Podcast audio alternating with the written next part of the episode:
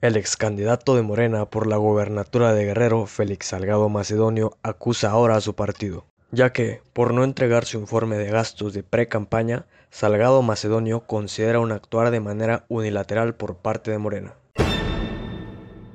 Elon Musk ofrece 100 millones de dólares a quien capture dióxido de carbono de la atmósfera. El empresario lanzó una convocatoria en la cual ofrece 100 millones de dólares a quien logre capturar el dióxido de carbono con el fin de reducir la contaminación ambiental.